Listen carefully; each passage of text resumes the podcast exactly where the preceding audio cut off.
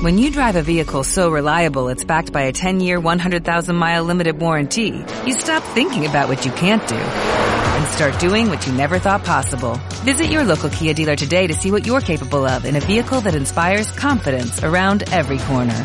Kia, movement that inspires. Call 800-3334-KIA for details. Always drive safely. Limited inventory available. Warranties include 10-year 100,000-mile powertrain and 5-year 60,000-mile basic. Warranties are limited. See retailer for details.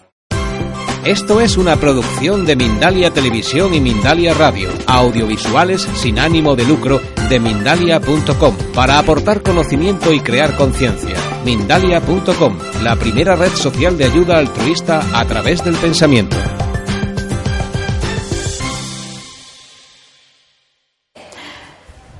Buenas tardes.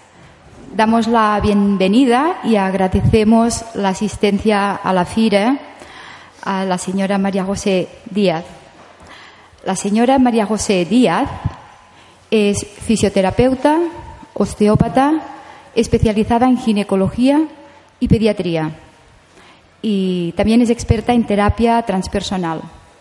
Autora también del libro Tetas, colillas y otras cosas finas, cómo hablar de sexualidad con nuestros hijos. Este libro lo pueden encontrar aquí en la librería de la Fira y ella estará más tarde firmando ejemplares. Bueno, nada más y disfruten de la conferencia y damos la bienvenida a María José Díaz.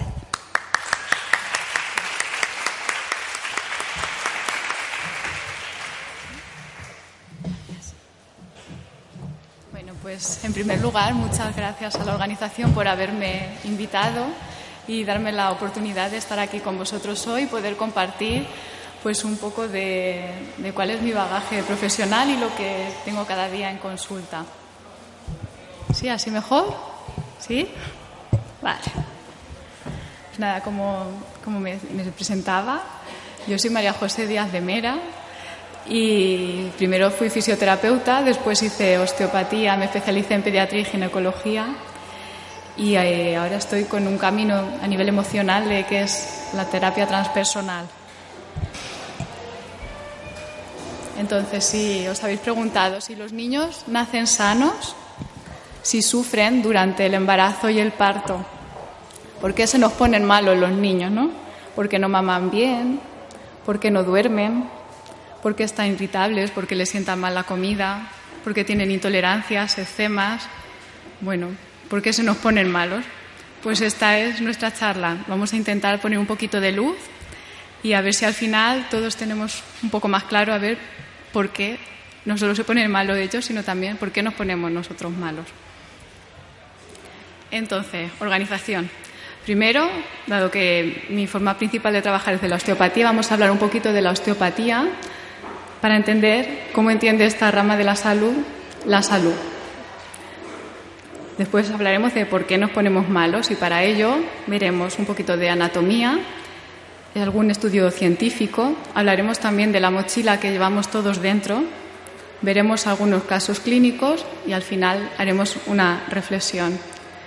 Eh, hay tiempo más que de sobra, ¿vale? Si alguno de vosotros tenéis preguntas o queréis compartir alguna cosa, al final habrá un tiempo, espero, más que suficiente para que podáis expresarme lo que, lo que queráis.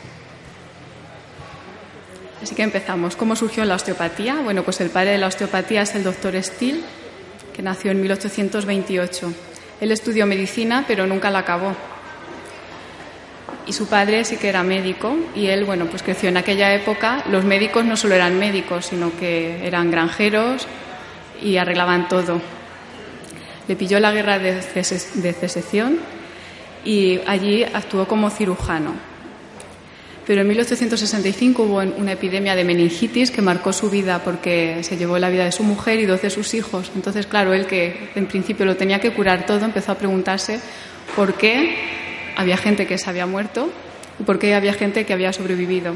Y sobre todo por qué él no había podido salvar a sus seres más queridos. Y a partir de ahí empezó a hacer pues, una crisis existencial y un cambio en su vida profesional y personal empezó a estudiar anatomía y fisiología. La base de la osteopatía es anatomía y fisiología. No somos gente iluminada, somos gente que nos basamos principalmente en esto. Así que en 1892 pues fundó la Escuela Americana de Osteopatía, que ha ido creciendo pues hasta el día de hoy y dando sus diferentes ramas. ¿Cuáles son las bases de osteopatía? Bueno, pues primero que la vida es movimiento. Cuando no hay movimiento, estamos muertos. El cuerpo es un todo, de tal manera que lo que nos pasa en el primer pelo de la cabeza repercute en la última uña del pie. ¿Y por qué eso es así? Bueno, pues tenemos un hilo conductor que es la fascia. La fascia, no sé si sabéis lo que es, habéis visto un muslo de pollo, tiene una pielecita blanca transparente, eso es la fascia. La fascia envuelve a cada grupo muscular, a cada fascículo del músculo y a partir de ahí a cada músculo entero y luego a cada grupo de músculos que hacen la misma función y así va uniendo todo el cuerpo de arriba hasta abajo. Pero no solo es un, un elemento de unión, sino que también es un elemento de almacén de residuos. Todo lo que nuestro cuerpo no puede digerir, asimilar o eliminar se acumula en forma de desechos en la fascia. Y así podemos desarrollar los cánceres, fatiga crónica, fibromialgia. ¿vale? Yo le digo a mis pacientes, venís limpios por fuera, pero venís muy sucios por dentro, tenemos que pasar la vaporeta interior. Pues si la fascia está limpia, eh, tendremos una buena salud. El cuerpo posee un poder de autorregulación muy importante. ¿Por qué viene la gente a la consulta? Si imaginamos que la salud es como un vaso de agua, cuando la gente viene a consulta es porque el vaso ha rebosado. Entonces, según haya ido nuestro embarazo cuando éramos pequeños, nuestra infancia, cuando un novio nos dejó, cuando nos enfermamos, las peleas que tuvimos con los amigos, bueno, pues todo eso va haciendo que nuestra mochila se vaya llenando y el cuerpo va equilibrando y compensando. Y cuando llega un momento que ya no puedes más, entonces petas y empezamos a hacer diferentes enfermedades, cada uno por donde pueda salir. Pero por suerte tenemos un poder de autorregulación. El osteópata lo que hace o lo que intentamos hacer es abrir esa puerta o hacer ese clic para que la gente se pueda curar. Realmente nosotros no curamos, sino que abrimos puertas y ventanas. Para ello es fundamental que haya una buena circulación, no solamente circulación de la sangre, sino circulación linfática, circulación también del líquido cefalorraquídeo, porque tiene, es ahí donde medimos la vitalidad de la persona. Por otra parte, la movilidad de los huesos del cráneo es súper importante. Para la medicina tradicional, los huesos del cráneo son suturas y no se mueven, pero para la osteopatía sí hay pequeños movimientos que se producen en los huesos del cráneo, que es con lo que nosotros trabajamos. ¿Vale? Se trabaja siempre con la cooperación del paciente. Aquí no me vale que alguien le regale a su madre, a su tía, a su abuela una sesión de osteopatía que si la abuela no quiere venir no va a haber resultados. ¿Por qué? Pues porque hay personas que están cómodas o llevan un beneficio de estar enfermas y esto muchas veces el paciente no es consciente. ¿Vale? Entonces, tiene que ser uno mismo el que tenga la voluntad de quererse curar y la voluntad también de lanzarse a la piscina y poder hacer un cambio. Y luego, los osteópatas en principio somos muy humildes y tiramos la piedra y dejamos que la naturaleza haga su trabajo. Por eso no trabajamos como en la fisioterapia que haces 15 sesiones seguidas, sino que hacemos una sesión y dejamos luego dos, tres semanas, dependiendo de los casos o de la edad de los pacientes, para que el paciente pueda integrar el tratamiento que hemos realizado. Bueno, esta soy yo. Esta. Me veis muy bien por fuera y también estoy muy bien por dentro, ¿vale? Pero cuando era pequeña me diagnosticaron una escoliosis que dijeron a mis padres que era idiopática. ¿Idiopática qué es? Sin causa conocida. Bueno, idiopática significa sin causa conocida. Entonces, claro, en aquel momento nosotros lo interpretamos, esto es como el que le ha tocado la lotería, ¿no? Pues a uno le toca la lotería y a ti te ha tocado, pues, pues que te vamos a operar y te vamos a poner dos hierros y, y ya está. Qué suerte has tenido, ¿no? Pues no, todo tiene una explicación. ¿Mm? Lo que pasa que en aquel momento la medicina tradicional no supo darnos respuesta y para mí es muy importante saber por qué la gente se pone mala. Entonces, ¿por qué enfermamos? Digamos que hay cinco causas posibles para ponernos malos. Primero, la estructural. Si yo ahora bajo del escenario y caigo mal, me tuerzo un pie, pues es una cuestión estructural. Si tenemos un golpe con el coche y tenemos un latigazo cervical, eso es una cuestión estructural. Luego está la parte bioquímica. La bioquímica es lo que respiramos, lo que comemos, ¿vale? No solamente que los alimentos sean o no ecológicos, sino los pesticidas que llevan, los colorantes, los conservantes, la contaminación. La contaminación no solo del aire, sino también del agua, las vacunas, los medicamentos, las drogas, o sea, todo lo que tú metes químico a tu cuerpo, aparte de lo que tu cuerpo eh, no pueda sintetizar porque estés enfermo. Pues si te falta una enzima, una vitamina, te faltan minerales, pues todo esto también nos puede hacer enfermar. La cuestión emocional, a ver, aquí el que no tenga un problema emocional, que levante la mano, porque yo creo que siempre la esfera emocional la tenemos todos un poco tocada. ¿Vale? Si estamos preocupados, si estamos estresados, cuando nos preocupamos directamente nos encorvamos. Cuando vamos muy estresados vamos echados hacia adelante. Entonces esto influye en nuestro cuerpo. Por otra parte, también influyen las geopatías, que se ha hablado muchas veces en, estas ferias de las geopatías, de cómo los, las corrientes del agua, los puntos telúricos, si estás en una zona geopática, tu cuerpo puede enfermar. Y los agentes externos, las personas que son un poco más esotéricas entenderán bueno, que hay presencias. La gente que no es tan esotérica podemos hablar del buen rollo y del mal rollo. Si estás al, al lado con alguien que te transmite mala vibración o mala energía, también te puedes enfermar. ¿Vale? Entonces, lo importante es que tanto si tienes una como otra, todas se retroalimentan. O sea, tú puedes tener un problema estructural, por ejemplo, tú querías ir a un concierto, te tuerces un pie, no puedes ir y eso te genera una depresión, ¿vale? Es un poco exagerado. O si tú tienes una úlcera de estómago, puedes desarrollar una cifosis o una chepa debido a que todo el día te duele el estómago.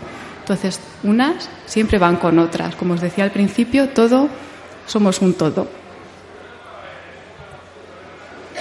Entonces, como vamos a hablar de pediatría, vamos a ver un poquito de anatomía, de anatomía de la mujer, porque es ella la casa que hace la casa del hijo. Entonces, bueno, así a grandes rasgos tenemos siete vértebras cervicales. Mira, no sé si lo veis, pongo la flecha, mira aquí. Siete vértebras cervicales, doce dorsales, cinco lombares, el sacro y el coxis.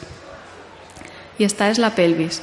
La pelvis formada por el sacro, que es este hueso de aquí, el coxis aquí abajo, y los dos ilíacos. ¿Vale? Los dos ilíacos son lo que generalmente conocemos como las caderas, cuando nos tocamos así de jarras, ¿vale? aunque anatómicamente la articulación de la cadera esté en la ingle. La pelvis está unida por fuertes ligamentos que permiten un movimiento, generalmente así.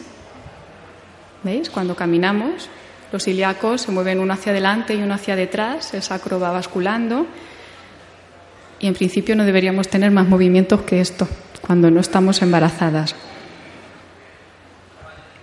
Pero cuando estamos en el momento del parto, la pelvis hace otro movimiento que es el de nutación y el de contranutación. Si imaginamos la pelvis como un embudo, ¿vale? Primero el bebé se tiene que encajar en la parte de arriba y luego para producir el expulsivo se cierra y permite que salga por el canal del parto por abajo. ¿Vale? Esto se produce gracias a las hormonas que hacen que cuando empezamos a quedarnos embarazadas en los primeros meses tengamos el dolor típico de la sacroiliaca aquí atrás, vamos todas las embarazadas con las manos puestas atrás porque la pelvis se está abriendo. Esto es un dolor fisiológico, pero si la pelvis se descompensa mucho, ¿vale? Pues hay que tratar para aliviar un poquito a la futura mamá. Esto sería lo que es el sistema genital femenino. Y esta foto de aquí abajo me gusta mucho para que entendáis cómo no es el sistema genital femenino. ¿Vale? El útero, ahora me voy a poner un poquito de pie. El útero llega hasta aquí. Hasta aquí. Cuando no estamos embarazadas. Cuando estamos embarazadas, el útero subirá hasta aquí. ¿Vale? Entonces es importante saber dónde tenemos las cosas. Además está formado por la vagina, el útero, las trompas y el ovario. Un ovario y aquí el otro. ¿Vale? El bebé anidará aquí en esta parte y desde aquí empezará a crecer. Y esto sería pues, un corte de la pelvis visto de lado. Entonces, si seguimos la flecha, ¿dónde está aquí? Aquí veis el sacro, con el coxis, esto sería el recto, ¿vale? Aquí el útero, la vagina, la vejiga de la orina con su uretra y por aquí de atrás se ve la trompa y el ovario. ¿Vale? Esta parte de aquí sería la vulva. Ahora viendo esta foto de perfil, supongo que entenderéis por qué las embarazadas tienen incontinencia urinaria, porque cuando el útero empieza a crecer y el bebé se empieza a desplazar hacia arriba y hacia adelante, la vejiga queda verdaderamente aplastada. Y esto es el músculo elevador del ano, que es la parte muscular de todo lo que es el, fondo de la pelvis. Como veis, tiene unas fibras que se cruzan ¿Vale? ¿Veis estas aquí? Y esto va a favorecer mucho la dinámica del parto porque va a ir girando el bebé en un movimiento que se llama sincletismo para poder ir bajando poco a poco. Pero fijaros cómo queda. Si aquí tenemos. ¿Dónde está la flecha? Aquí. La punta del coxis. Fijaros todo lo que queda colgando hasta esto que es el ano y esto que es la, la vulva. ¿Vale? Todo eso queda suspendido en el aire. ¿Vale? Entonces, si está muy, muy tenso, por ejemplo, las mujeres deportistas los hombres también pueden tener problema de tenerlo excesivamente rígido, es malo porque el bebé luego no va a poder salir bien porque hay mucha, mucha tensión. Pero si está demasiado blando, también va a estar mal, sobre todo para la madre, porque luego va a haber prolapsos y verdaderas caídas. Además, para la medicina china, el músculo elevador del ano es el músculo de los ancestros. Aquí es donde se almacenan memorias eh, genéticas y ancestrales de nuestros antepasados. Entonces puede haber, por ejemplo, una mujer que tenga una vida sexual normal y después de haber tenido un parto empieza a funcionar mal. ¿Por qué? Porque se han liberado memorias antiguas. El momento del parto es un movimiento muy importante para la mujer a nivel energético, no solo a nivel físico. Vamos a ver ahora los diafragmas. Los diafragmas son cinco, aunque aquí hay cuatro, realmente son cinco. Y sirven para repartir las presiones. Entonces, el que no sabe está puesto, porque ahora mismo aquí no me interesa mucho, es el diafragma, que es el tímpano, que está en los oídos, ¿vale? Regula la presión dentro del cráneo. Pero lo que es para regular la mecánica corporal, podemos contar cuatro. El diafragma craneal, que ahora lo vamos a ver, el cervicotorácico, que es el que todos conocemos, o sea, perdón, el cérvico torácico, va, ahora lo vamos a ver también, el toraco abdominal, que es el que conocemos, y el pélvico. Este es el toraco abdominal, ¿vale? El diafragma, el músculo principal de la respiración. Como veis, tiene forma de paraguas y está dentro de la caja torácica. Este es el diafragma cervicotorácico. ¿Veis aquí? El hueso yoides es el único hueso del cuerpo que tiene la peculiaridad que no se engancha con otro hueso. Aquí, si os tocáis todos en el cuello, ¿vale? Notaréis como dos cuernecitos duros. Este es el hueso yoides. Entonces se engancha con la musculatura de la base de la boca y también con la musculatura de toda la garganta y se engancha hasta el pericardio, hasta la musculatura del corazón, que envuelve al corazón. El diafragma craneal, ¿vale? Son las meninges, ¿vale? Cuando tenemos meningitis, si os suena, se inflaman estas, estas membranas. Nacen de aquí, de la, de la apófisis cristagali, que está aquí, a esta altura, y bajan hasta el sacro. ¿Vale? Por eso, no sé si habéis oído hablar de la osteopatía cráneo-sacral, esta es su fundamento, trabajar con esta parte del cuerpo. Y se mueven produciendo un movimiento de flexión y extensión, estirándose y flexionándose la columna y el diafragma pélvico con el músculo elevador del ano. Aquí está el núcleo central del perine, que es donde se realizan las episiotomías. ¿Vale? Y es fundamental que esto esté elástico y que funcione correctamente. Primero para que el bebé salga y segundo también para, para las mamás, que nos quedemos en condiciones. Entonces, cuando nos quedamos embarazadas, pues esto es un poquito lo que va pasando. El bebé está aquí y va creciendo y creciendo, cada vez crece más hasta que nos ponemos bien gorditas en el noveno mes y el bebé afortunadamente sale. ¿Vale? Pero estamos todos bien comprimidos, ellos y nosotras. ¿Vale? Esto es un bebé más o menos alrededor del octavo mes. Fijaros que aquí está el tapón mucoso, que sé que luego se nos cae, y por aquí, por la vagina, tiene que ir abriéndose poco a poco, abriendo el puente o el túnel, ¿vale? Para finalmente poder salir por aquí abajo, por la vulva. Otra cosa muy importante a tener en cuenta, estas son las cadenas musculares de RPG, es que cada, cada mamá tiene una función, un esquema corporal. ¿vale? No es lo mismo una mamá que tenga esta fisionomía de apertura, ¿vale? Que una mamá que esté así echada para detrás o otra que esté echada hacia adelante. Esto cada uno tendrá su fisiología. Entonces, esta mamá de aquí tendrá probablemente un prolapso vaginal después del parto y esta mamá de aquí, de la punta, digamos que son las más contrarias una con la otra, tendrá unas buenas hemorroides. ¿vale? Contra esto no podemos luchar, pero sí que podemos acompañar para que ellas se encuentren un poquito mejor. Esto es una visión de los cráneos. Aquí tenéis a la izquierda el cráneo de un adulto y aquí a la derecha el cráneo de un bebé. La diferencia principal, si veis, es la mandíbula. La mandíbula empezará a desarrollarse y a anclarse cuando el bebé empiece la masticación, cuando salgan los dientes y empiece a comer sólido. Me hace mucha gracia cuando vienen a consulta las, las familias y me dicen, ay, es que mi bebé tiene retrosnatia, tiene la barbilla muy, muy atrás, pero no hay articulación de la mandíbula, hasta que la, la, mandíbula es una cosa que está suelta y es el músculo, el hueso yoides y todo este sistema muscular lo que hará que la mandíbula se posicione más delante o más detrás. ¿De acuerdo? Entonces, una cosa muy, muy móvil. Hasta que no empecemos a masticar, esto no se nos conformará y no podremos hablar de en qué posición está la barbilla, con lo cual es fácilmente corregible. ¿vale? Como veis también aquí, la fontanela Bregma, en los tratados de anatomía de principios del siglo XX ponía que se cerraba a los dos años. Cuando yo estudiaba, se cerraba al año y medio.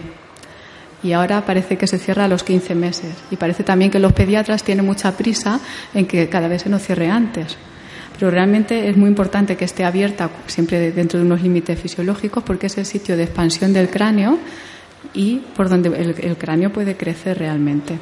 Entonces no tengáis prisa por darle eh, que, la cabeza de los bebés se cierre ni dar vitamina K, que es una cosa muy muy tóxica y que además viviendo aquí en, cerca del Mediterráneo, aquí en España donde estamos que tenemos mucho sol, no hace falta dar vitaminas para acelerar este proceso. De hecho, deberíamos ralentizarlo un poquito.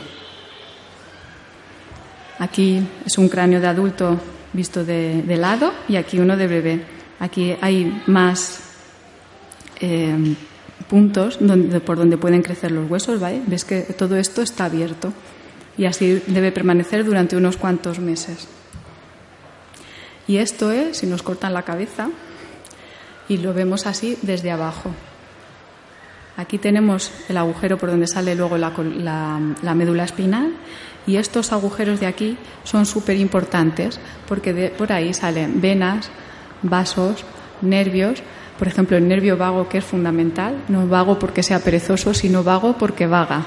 Vaga y se encarga de la respiración y la digestión.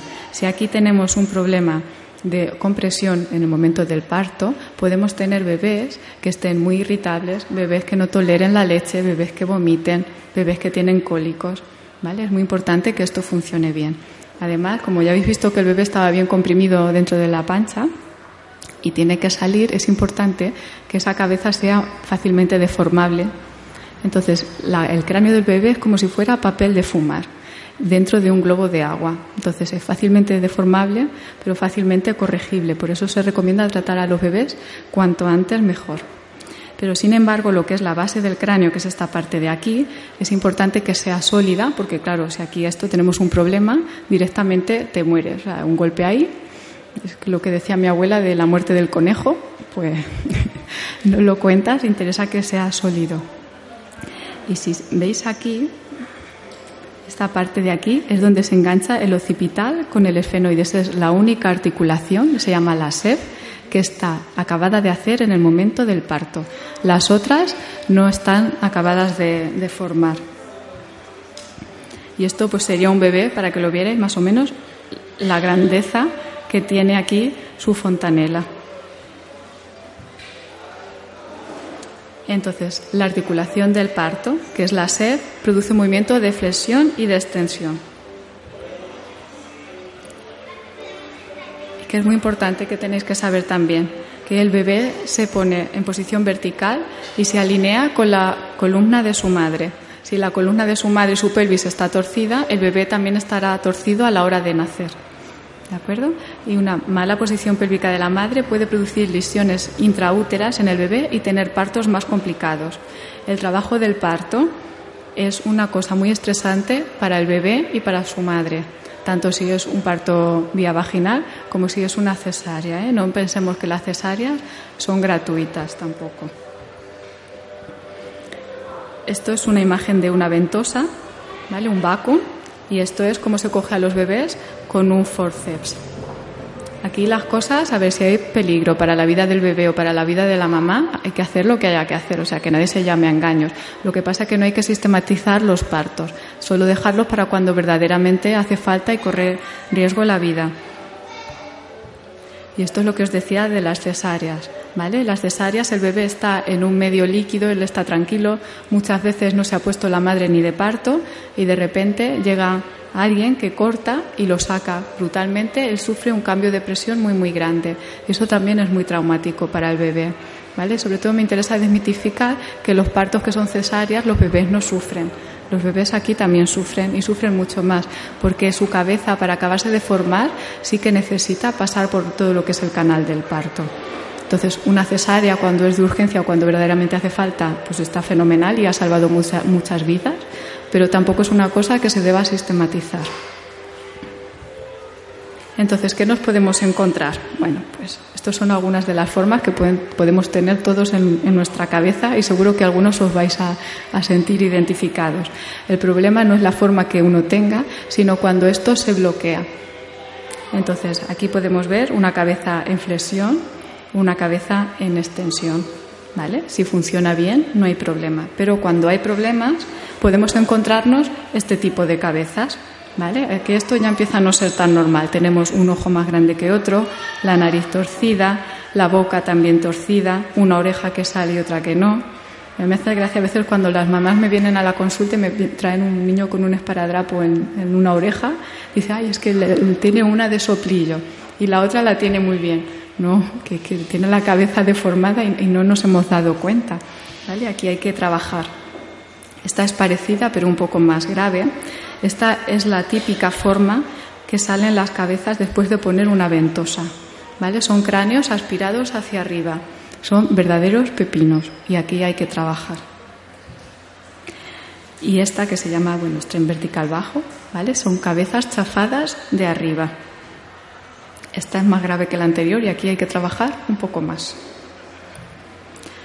O las cabezas en paralelogramo, cuando se tuercen. Estas son muy típicas, sobre todo de los forceps. Y podemos tener cabezas así.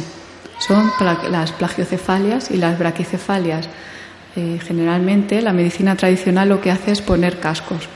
No sé si habéis visto estos bebés que llevan cascos de colores en la cabeza, que son muy bonitos, pero esto es como si tú te pones una faja. Cuando tenemos barriga y te pones una faja, tú escondes la, barriga, pero la barriga sigue estando ahí.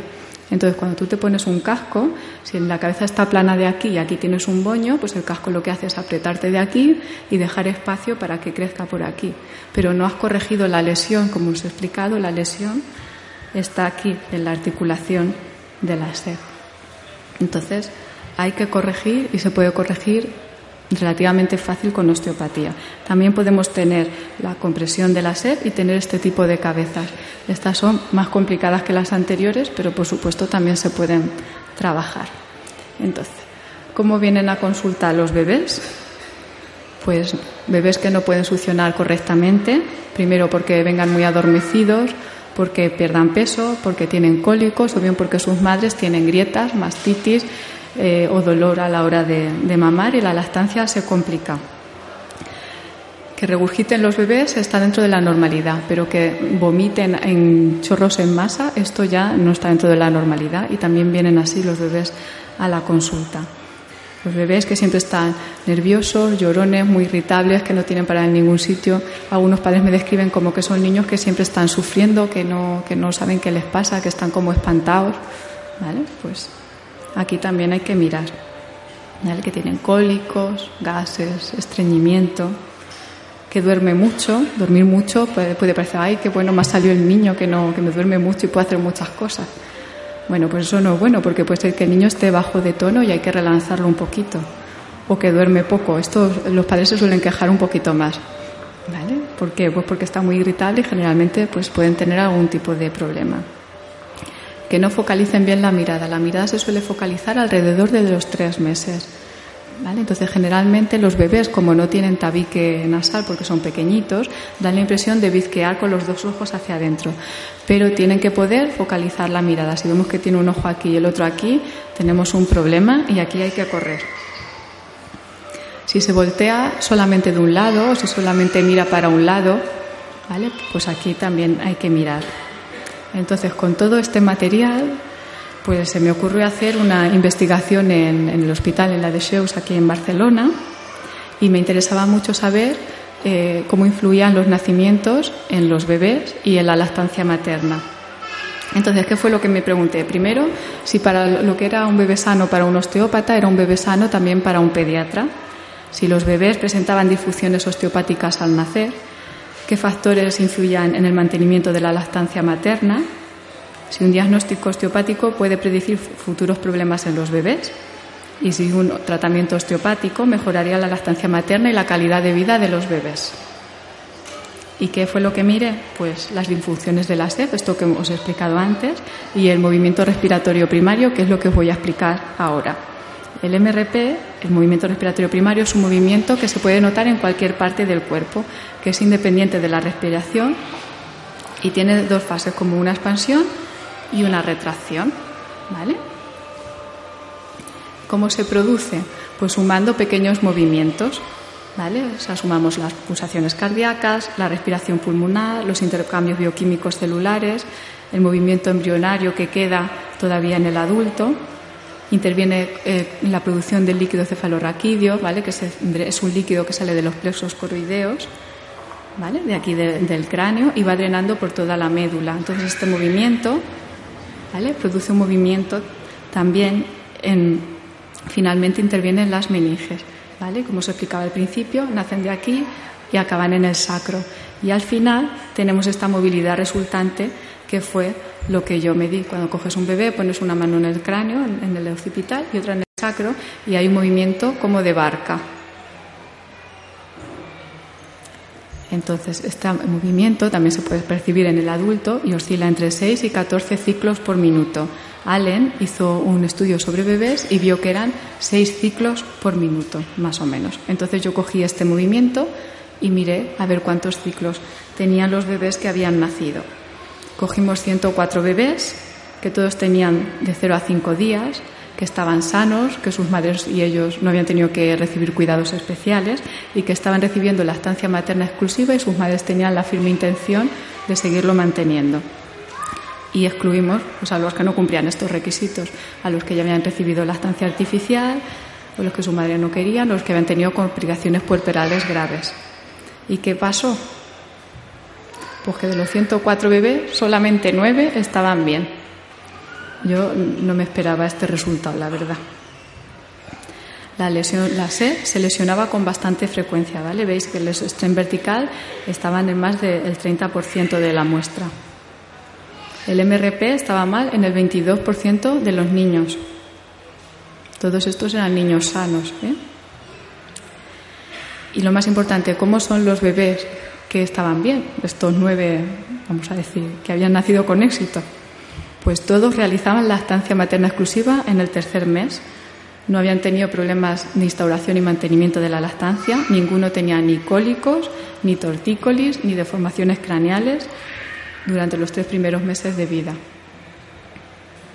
Entonces miramos qué es lo que implica un diagnóstico de MRP defectuoso al nacer.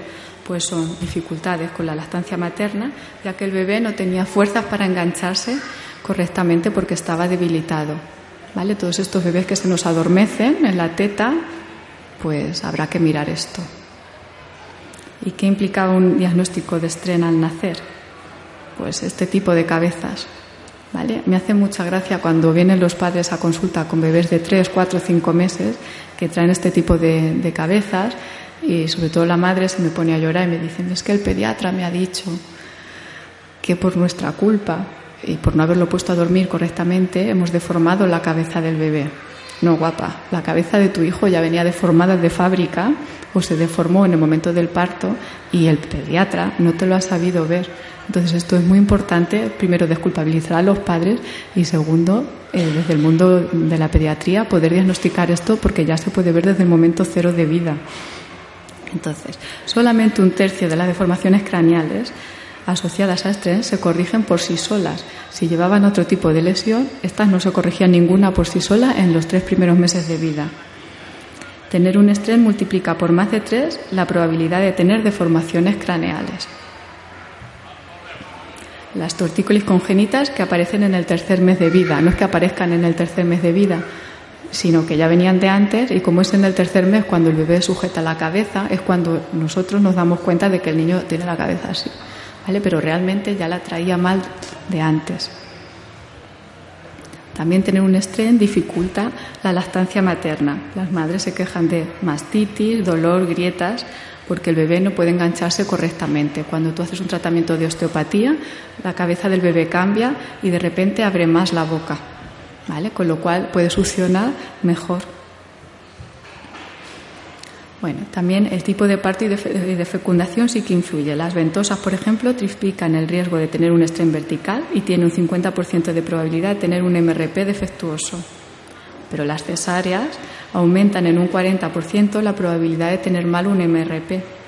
Los FIV, la fecundación in vitro, multiplica por 6 la probabilidad de tener un MRP defectuoso. Y en cuanto a la lactancia al tercer mes de vida, hacían más lactancia materna los partos vaginales, el 75,5% frente al 63% de las cesáreas y el 57% de los FIV. Los partos con ventosa aumentan el riesgo de deformación craneal en los tres primeros meses de vida y aumentan el riesgo de tortícolis congénita al mes y dificultan la implantación de la lactancia materna durante el primer mes. Vamos a hablar un poquito de la frenotomía. No sé si sabéis lo que es. Ahora está muy de moda la frenotomía, que es eso de que cuando los bebés no pueden mamar correctamente, le levantan la lengua, ve que tiene un frenillo y lo cortan. ¿Vale? Entonces, vamos a ver si es una necesidad o una moda. Al 11,5% de los bebés se les realizó la frenotomía, pero solo se mantuvo la lactancia materna en el 50% de los casos al tercer mes de vida frente al 74% de los bebés sin frenotomizar. O sea, parece que la frenotomía sí que alivia el dolor a las madres, pero realmente no alivia el problema. Y esto básicamente es, primero, por la deformación craneal que los bebés puedan tener y, por otra parte, aquello que os explicaba de lioides y todo aquello de que la mandíbula no está encajada. Cuando tú colocas la mandíbula, no hace falta cortar la lengua del bebé, sino simplemente llevar a una buena posición y el bebé ya puede mamar correctamente. ¿Qué consiguió un único tratamiento de osteopatía en estos bebés? Pues aumentó la instalación y mantenimiento de la lactancia materna, redujo en un 10% los problemas al mamar, mejor agarre y succión a los dos pechos por igual, mejor movimiento del cuello y menor presencia de cólicos. Y esto no fue un tratamiento completo, solamente fue un tratamiento centrado en el MRP y en esta articulación de la cabeza que os decía. Entonces, ahora discutimos un poquito. Los criterios de, diagnóstico entre pediatras y osteopatas no coinciden. Las deformaciones craneales no son posturales y no se corrigen por sí solas. Son debidas a lesiones osteopáticas. Y aquí hay estudios, por ejemplo, los del ESAR, que hablaban de las plagiocefalias asociadas a estrés y dificultad para girar el cuello.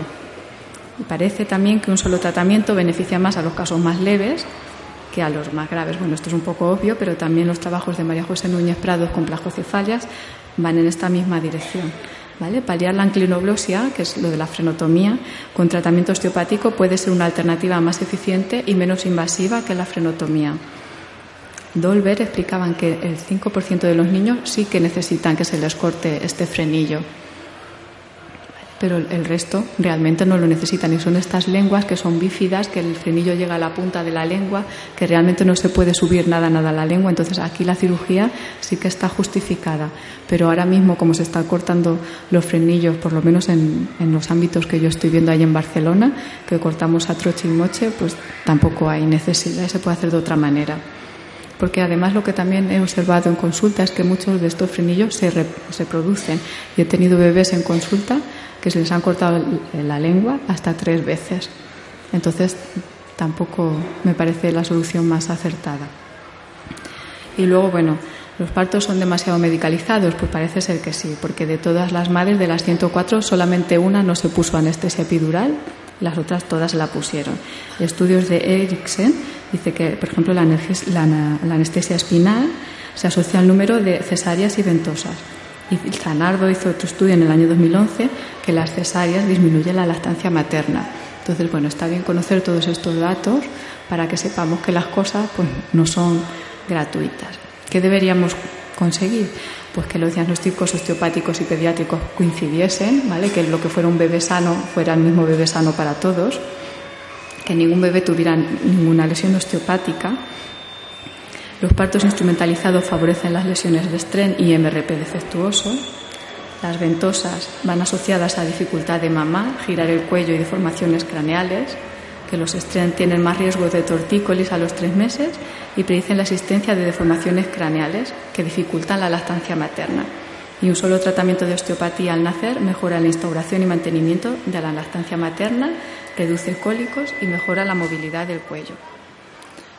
Pero los niños vienen también con otros problemas.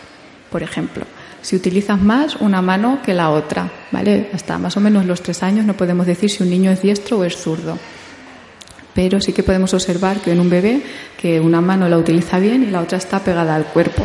Entonces aquí tenemos que sospechar, por ejemplo, que no tenga una parálisis braquial, que generalmente los pediatras se dan cuenta, pero lo que sí que pasa muy desapercibido son las fracturas de la clavícula. ¿Vale?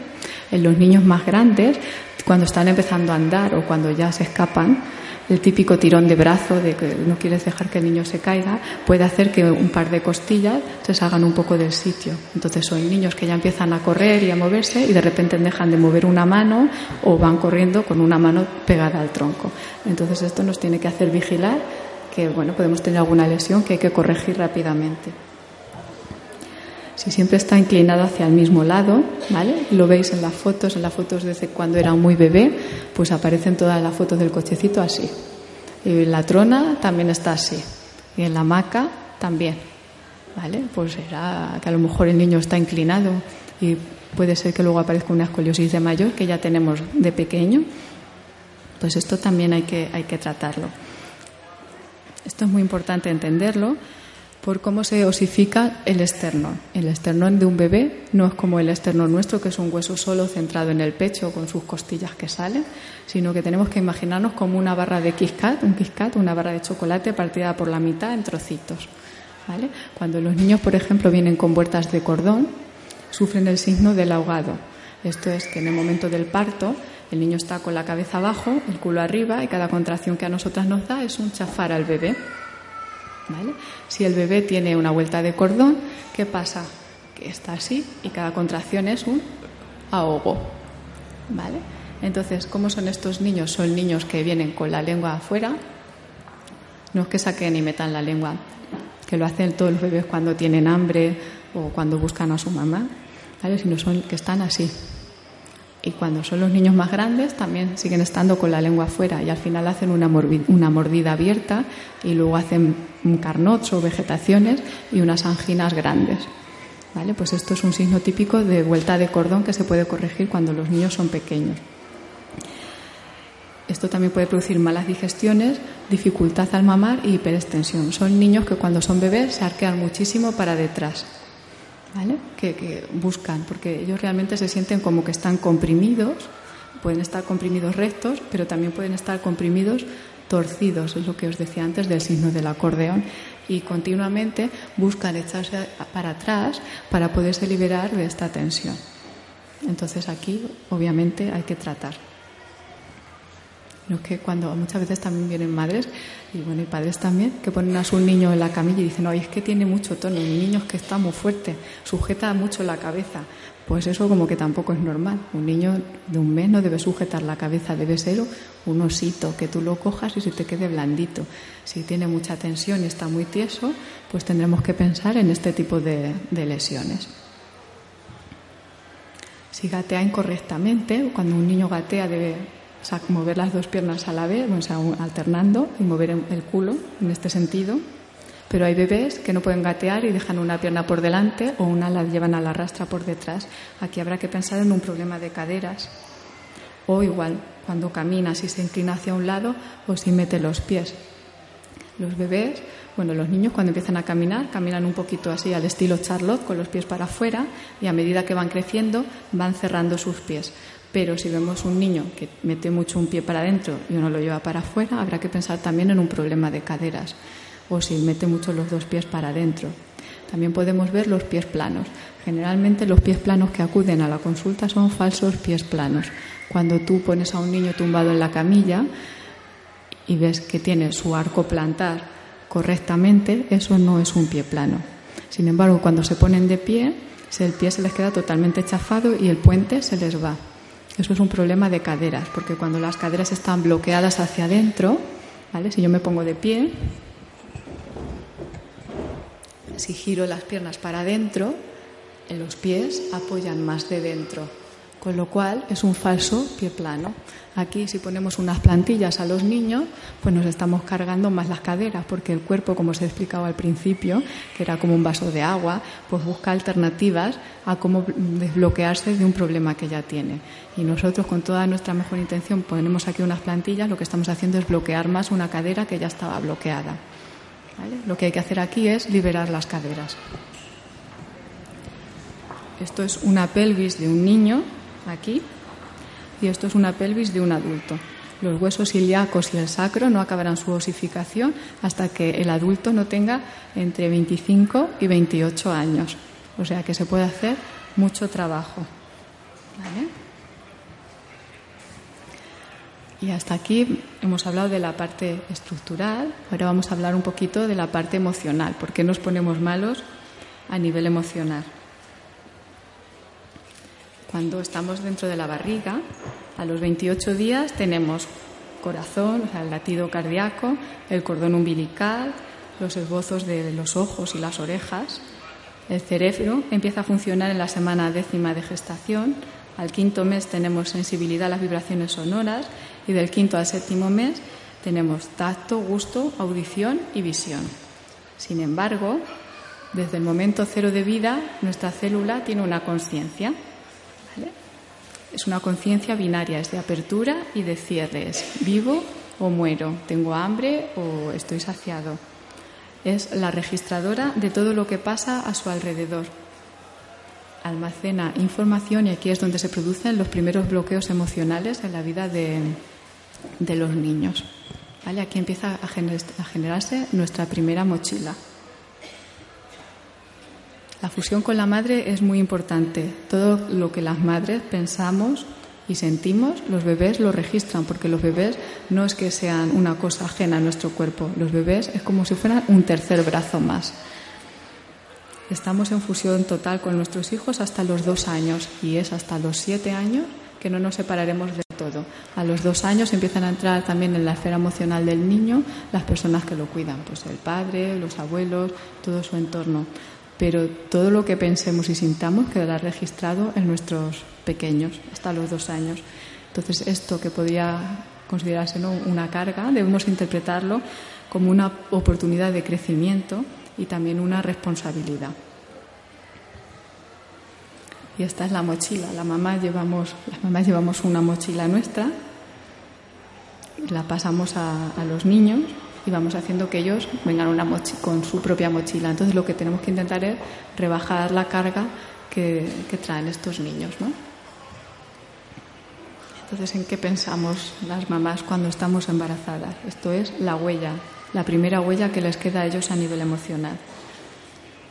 Los bebés son sensibles y lo perciben todo, que nadie se llame a engaños.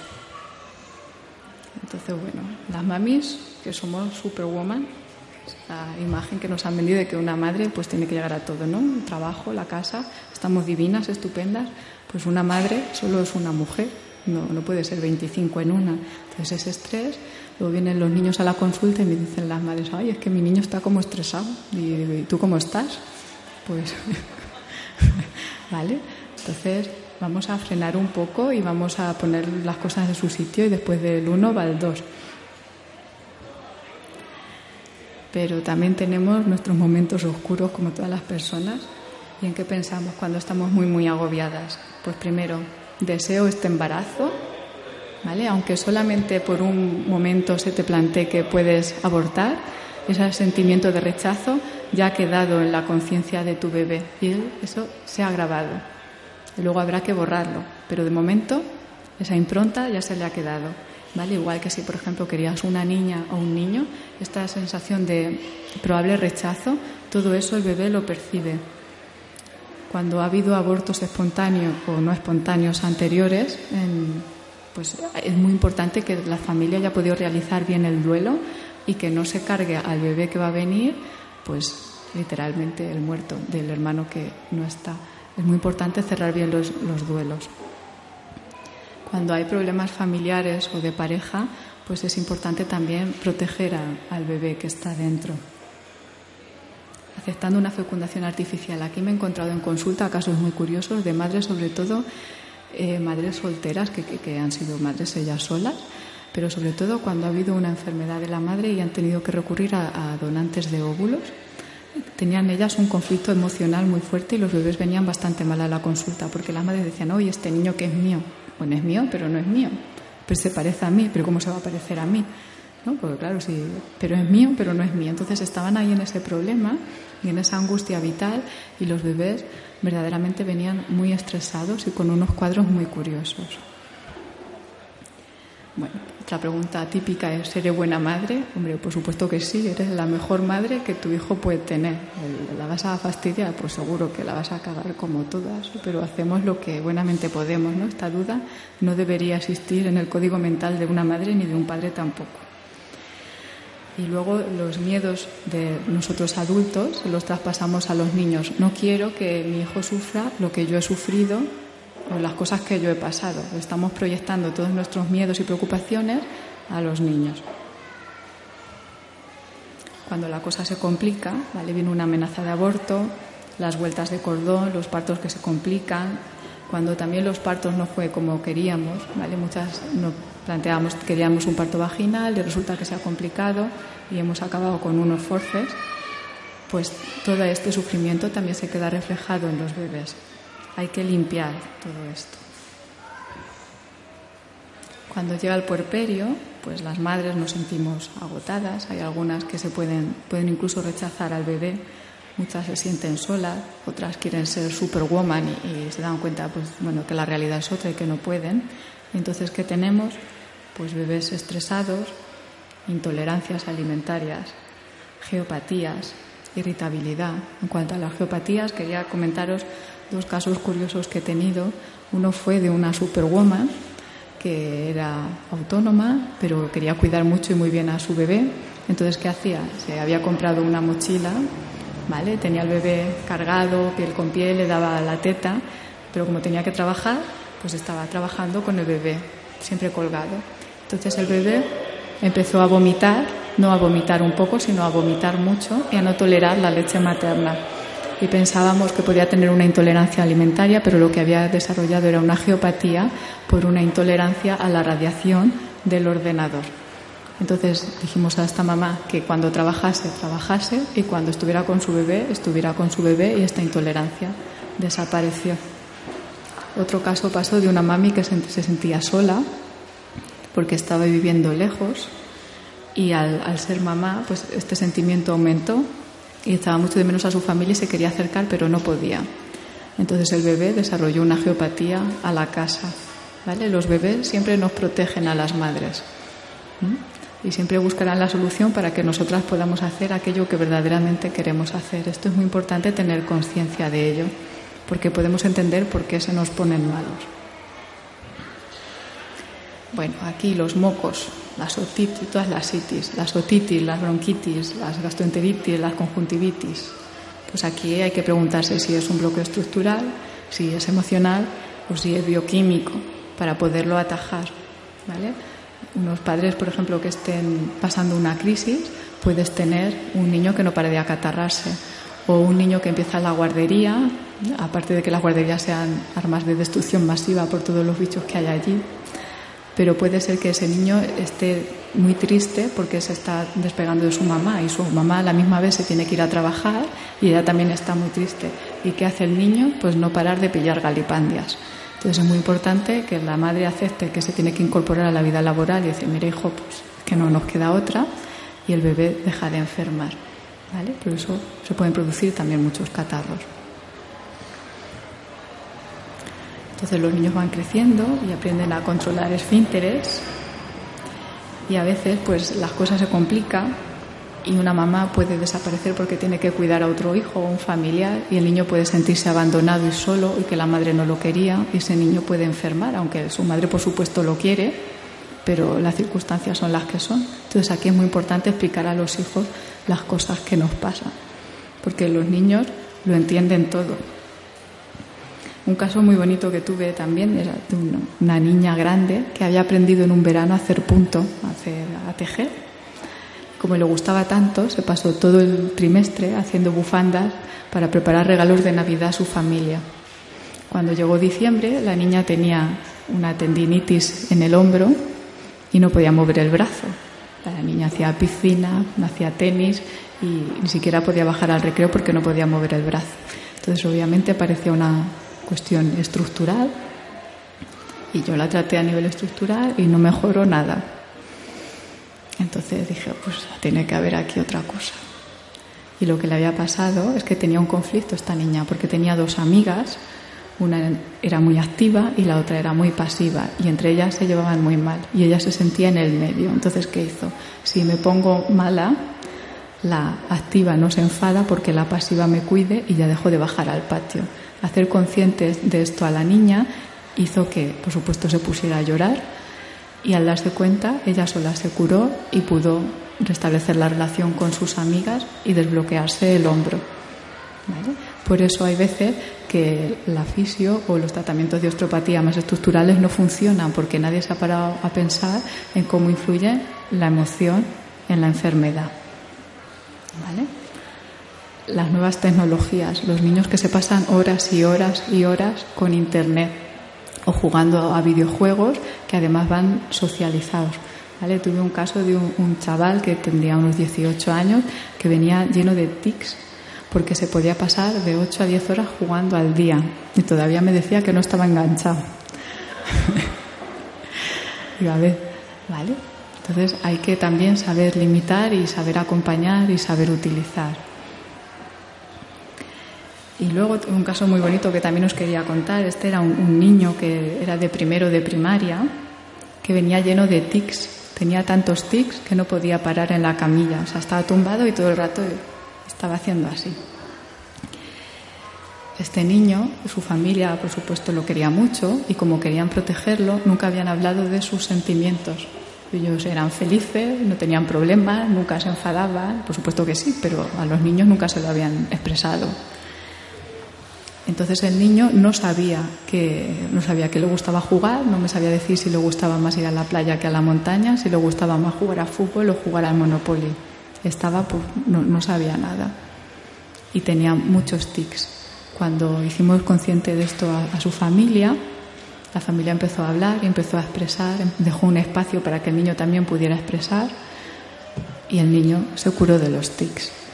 Muchas veces queremos proteger tanto a los hijos y no contar, o sea, no hace falta si tienes un mal día decir, pues el petardo de mi jefe que me ha hecho tal y cual, no hace falta entrar en detalles, pero sí que está bien poder decir, me siento triste, estoy cansado, he tenido un mal día, porque cuando uno hace eso, también das la oportunidad que tus hijos estén cansados, estén tristes y tengan malos días. Y si tú al día siguiente sales y vives, pues tus hijos al día siguiente también podrán salir y vivir. Pero si mis padres viven en un mundo ideal y todo es maravilloso, ¿cómo yo voy a tener un mal día? Esto también enferma, enferma mucho a los niños.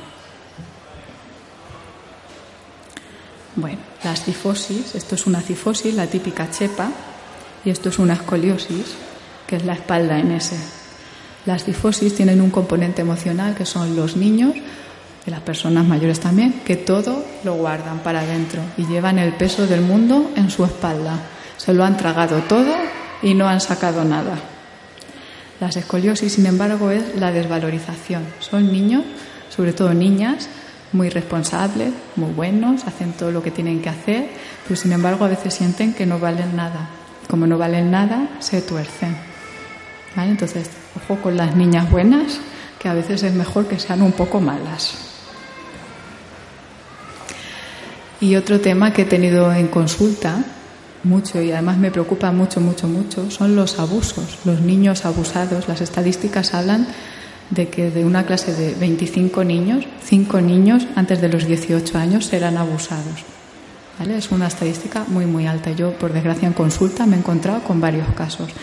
Me he encontrado casos de niños y niñas y casos de madres o mujeres que no venían a consulta por eso, pero que luego en terapia o en tratamiento han salido este tipo de cosas.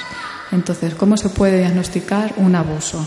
Primero por las cacas. Niños que alrededor de los 2-3 años, no quiero decir que lo que voy a decir, todo lo que les pase, sufran un abuso, pero es un caso muy característico.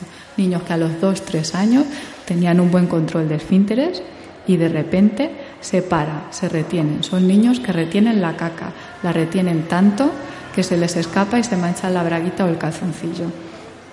No quieren que salga bajo ningún concepto. Aquí hay que vigilar. Por ejemplo, puede ser que en un momento dado eh, se estriñiesen y tuvieran una pequeña fisura y a raíz de ahí eh, se contuvieran, ¿vale? Pero si este no es el caso, hay que vigilar. Porque he tenido, ya os digo, varios casos con este patrón. También niños que se brotan de eczemas, de eczemas de los pies a la cabeza, ¿vale? Ese sufrimiento sale por algún sitio. Niños súper nerviosos que no pueden parar, no pueden parar. Dibujos que explican cosas que no tendría por qué saber un niño de esa edad. Y comportamientos con juguetes y muñecas que tampoco corresponderían a la edad de un niño. ¿Vale? Entonces, aquí, desde la escuela y desde la familia, hay que estar muy, muy atento. ¿Vale? Las madres, muchas veces, como son hechos muy, muy dolorosos, han pasado al subconsciente y ni siquiera recuerdan que han tenido este tipo de, de procesos.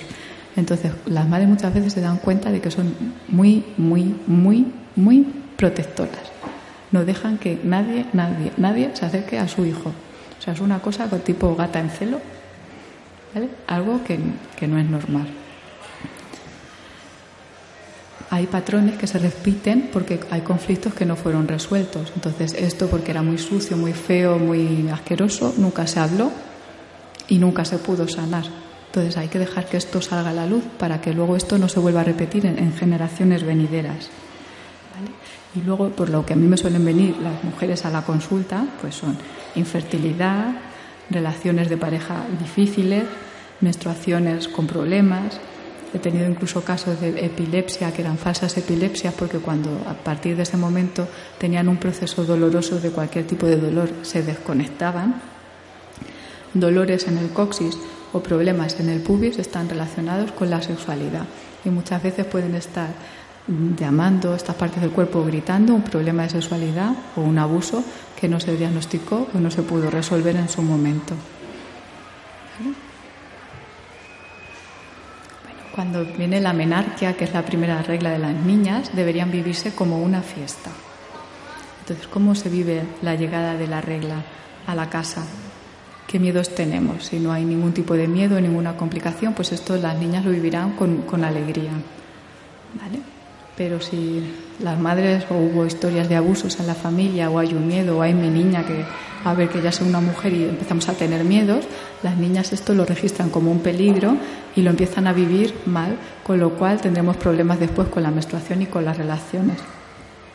Por eso es muy importante ver qué nos despierta la menarquia en los padres y también es muy importante que a una niña que ya le viene la regla tiene que conocer perfectamente su cuerpo por dentro y por fuera. Porque si una niña a los siete años no conoce cómo es su cuerpo, crece como si fuera una muñeca hueca. Y eso también produce luego patologías en la, en la mujer adulta. Bueno, hay niñas también que tienen miedo a lo desconocido, ¿no? Es que es ahora o que tienen miedo también a abandonar su etapa infantil y pasar a, una pubertad. Pues aquí también la familia los debemos acompañar. Y por supuesto, pues liberarnos de las cargas familiares de abortos, abusos, partos complicados, ¿vale? No utilizar el sexo como un arma de poder, sino como un crecimiento personal.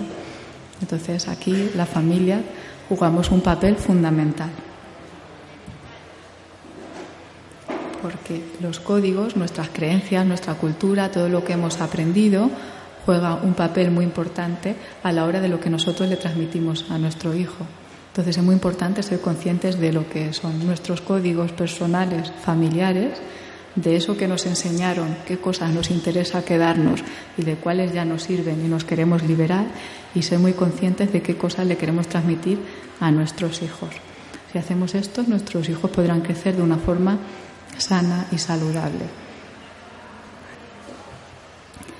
Y por todas estas ideas, pues me surgió la, la necesidad o la idea de escribir este libro que se llama Tetas, colillas y otras cosas finas, que trata de hablar de sexualidad con los niños, pero haciendo un crecimiento de los padres y precisamente liberándonos y curando todas estas heridas o situaciones que no hemos podido abordar. ¿Vale? Uno decía, está allí, ahora quien quiera firmaré ejemplares y podéis adquirirlos ahora. Entonces, la charla se titulaba ¿Qué le pasa a mi hijo? Pues si queremos saber qué le pasa a nuestro hijo, igual deberíamos preguntarnos qué es lo que me pasa a mí. ¿Vale? Muchas gracias.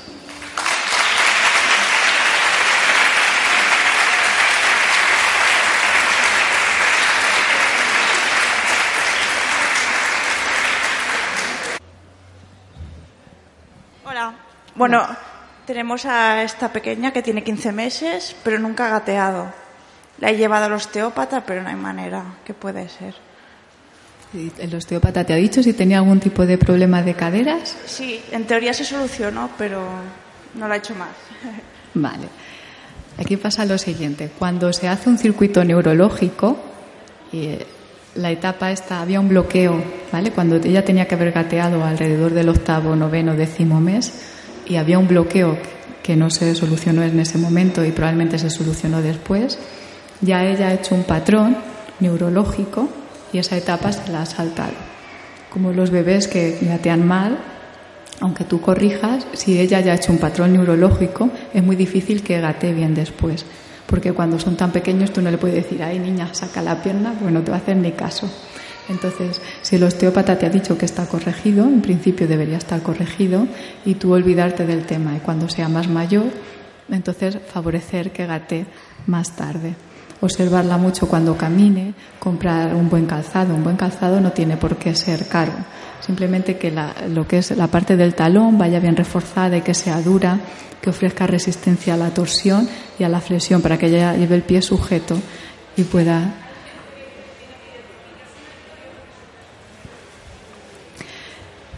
A mí me gusta cuando estamos en casa y en verano que vayan descalzos y cuando salgas al parque y vayas a, caminar, que lleve el pie sujeto. ¿Vale? Favorecer bien la marcha y cuando ella pueda razonar, y tú con ella, intentar jugar a gatear. Entonces ella ya lo podrá, podrá repetir el patrón correctamente. Sí. Eh, yendo al tema del, gateo, ¿todos los bebés han de pasar por, la, por esa etapa? ¿Es necesario? Eh, ¿Qué tiene de malo que camine antes de gatear? La mía tiene nueve meses que acaba de cumplir y no le interesa para nada. O sea, ya se pone boca abajo, pim, pim, pero no, no, no gatea. Se arrastra, gira y tal, pero el gateo no. ¿Y se pone de pie? Ahora ya sí. Ahora empieza, empieza ya a coger fuerza las piernas y a ponerse de pie, sí, sí, se sujeta bien. La fisiología hace que pasemos por diferentes etapas y deberíamos ir cumpliéndolas todas pero en las personas dos y dos no siempre son cuatro. Entonces lo interesante es saber que esa pelvis está libre. Si la pelvis está libre, despreocúpate y como igual que ella, ya gateará después.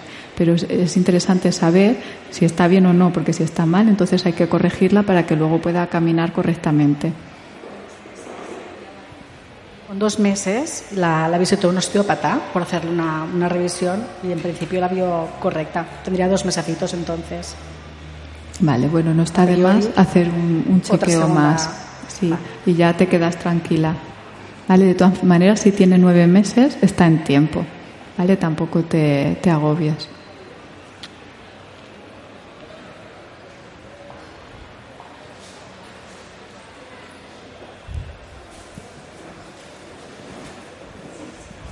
Lo que has comentado de lo de la lengua afuera, mi hija hace sí, cuando duerme siempre.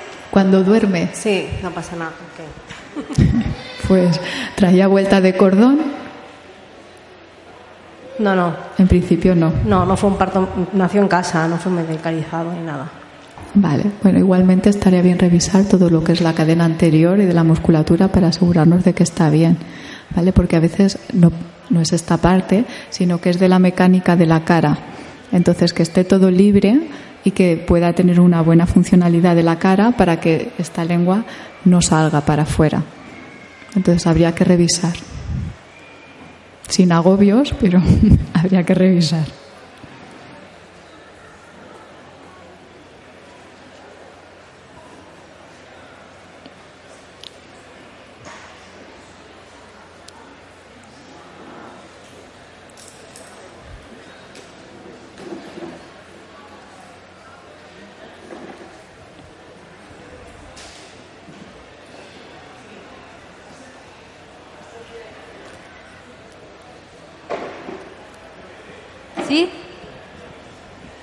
Sí, hola. Has comentado antes que el, niño hasta los dos años tiene una unión extrema con su madre. ¿Es normal un bebé que yo conozco que a los, desde el año y medio no quiera ir con su madre? Cuando la ve, que pasas unos días, lo recojo, pasa unos días con él y cuando lo devuelva a su madre huye. ¿Qué puede ocurrir ahí? Pueden ocurrir muchas cosas. Sí, sí, ella está separada, pero el niño aparentemente, aparentemente está normal, pero yo es una reacción que me extraña mucho cuando lo hace. Tiene, ahora tiene dos años y medio y aún sigue haciéndola. Vamos con la mamá. No, no, no, con la mamá, no, con la mamá no. Bueno, habría que saber qué es lo que le está pasando a esa mamá y qué situación está vi- viviendo y cómo es esa relación de amor con su mamá. A veces también cuando las, las mamás no pueden hacerse cargo de un niño por un tiempo, por una enfermedad, por una separación o por lo que sea, En principio. el niño se rebota y castiga a la mamá. Y su castigo es el rechazo. ¿Vale? Pero parece un caso complicado, habría que saber bien bien la historia. No, en principio la, la madre lo atiende perfectamente y lo adora y lo quiere muchísimo, pero el niño sí que tiene ese rechazo. Pues puede ser un enfado de este niño con su mamá y la putea, entre comillas, así.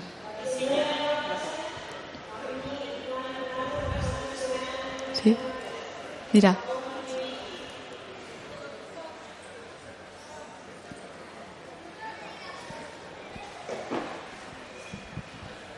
¿Hasta qué edad se puede recuperar todo? Si un niño en pequeño tenía la vuelta de cordón, yo sí te puedo decir que ten- eh, tuvo todo esto, que hasta qué edad puedes ir em, solucionando, solucionando eh, la parte craneal o la parte del cuerpo. Porque si ya tie- es mayor de edad ya, ¿eh? ¿Qué? Ya es mayor de edad. Ah, ya es grande. bueno, ya lo he llevado también un poco así, pero ¿qué es lo que... eh, ¿Ir periódicamente o no? A ver, depende de la gravedad. Hay veces que si la lesión es grande, la cirugía no te la puedes saltar. ¿Vale? Pero también sí que he tenido bebés, bueno, niños, que se les interviene quirúrgicamente y luego repiten la lesión porque el bloqueo sigue estando. Entonces, depende de los casos. ¿Hasta qué edad? Se pueden tratar siempre. El punto de inflexión suele ser los siete años. A partir de los siete años, por la biomecánica de lo que es la garganta y, y la cara, hay un cambio. Entonces, de forma natural, las anginas empiezan a disminuir y los carnots también. Entonces, hay que ver hasta esa edad cómo va el niño. Si el niño hace apneas de sueño, no puede dormir, no para de tener pesadillas, ¿vale? Que, que el niño no tira por la mañana, entonces aquí hay que operar. Pero eh, siempre se puede trabajar con osteopatía siempre se puede acompañar. Buenos resultados para salvarlo de la cirugía, pues cuanto más pequeño es la criatura, mucho mejor. Pero hasta los dos años se puede trabajar muy bien. A partir de ahí podemos acompañar. Si no es muy grave, se puede corregir.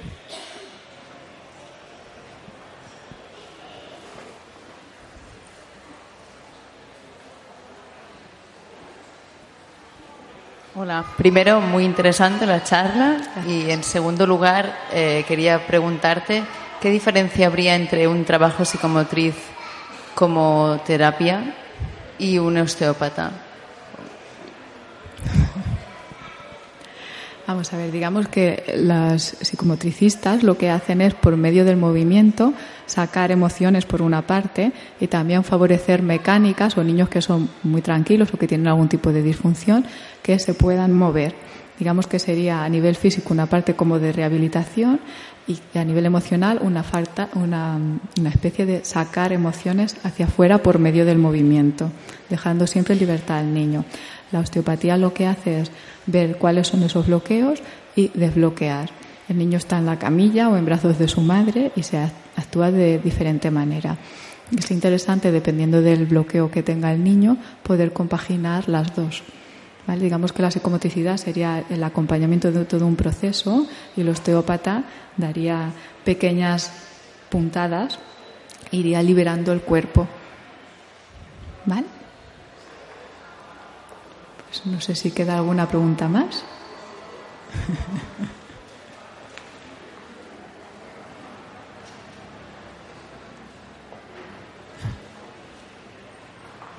¿Qué quiere decir osteopatía?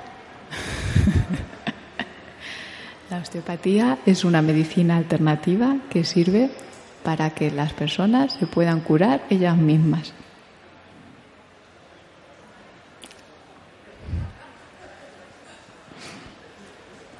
¿Vale?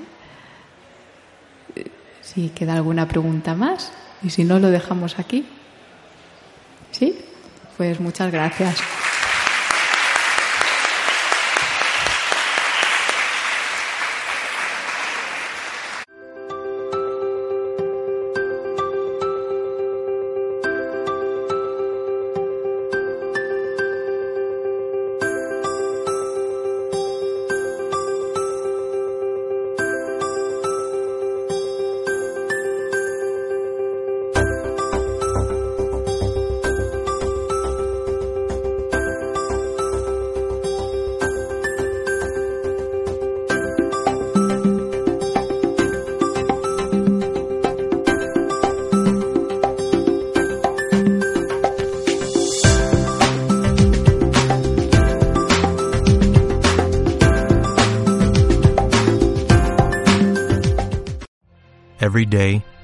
Rise, challenging ourselves to work for what we believe in.